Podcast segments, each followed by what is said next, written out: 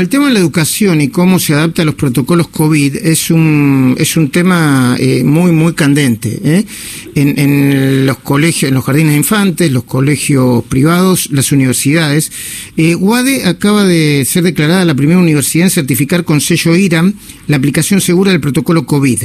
Vamos a ver de qué se trata y vamos a ver cómo se, cómo se implementa. El arquitecto Ricardo Méndez, así se llama, director de UADE, seguramente nos va a poder dar alguna precisión. Méndez, buen día.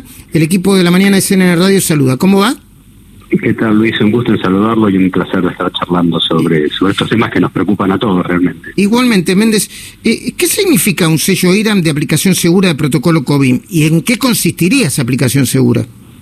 Claro, para nosotros tiene dos, dos eh, improntas importantes. La, primera que la certificación eh, que nos da IRAM es la mirada que un externo hace a nuestros protocolos el que aplicamos en la universidad de una manera mucho más objetiva, eh, detectando oportunidades de mejora. Lo que se hace es una especie de auditoría en nuestros procedimientos para garantizarnos desde una mirada externa que realmente lo estamos aplicando de la mejor manera. Y la segunda, que tal vez es la más importante, es que más allá del esfuerzo que hacemos desde UADE todos los días para construir un entorno de trabajo y de clase seguro, eh, esta, este sello nos garantiza que realmente es así, que realmente podemos entender el proceso, no solo dentro de la universidad, desde que nuestros colaboradores y alumnos salen de su casa, transitan, entran a la universidad, vuelven a sus hogares, todo eso realizarlo de la manera más segura posible para que la comunidad esté protegida. Ok. Y, y eh, ¿Y cómo, a ver, eh, eh, cómo funciona UADE hoy?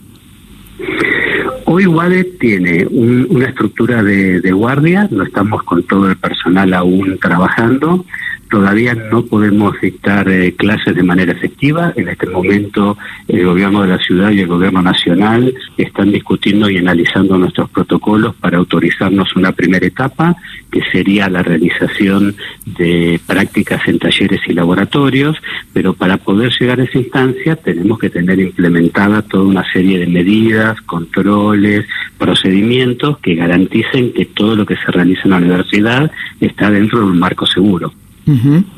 Y, eh, por ejemplo, los exámenes, ¿se siguen tomando? ¿Las evaluaciones eh, eh, son prácticamente iguales que con el sistema presencial?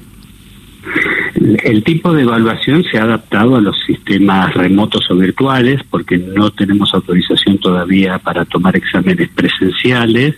Eh, lo que hemos tenido es que reconvertir todo un sistema muy rápidamente, todo un sistema de educación que en la República Argentina tiene una base muy fuerte sobre la presencialidad, volcarlo a la estructura remota. Solo para que se dé una idea, en UADE eh, tenemos 38.000 alumnos, 1.600 docentes y cerca de 6.000 cursos que han pasado de ser presenciales a ser remotos y hemos podido conseguir eh, el cronograma perfecto sin perder un día de clase. Realmente la educación universitaria ha hecho un esfuerzo increíble, pero sí, eh, digamos, al día de hoy la, toma de exámenes sigue tomando una estructura remota y no presencial.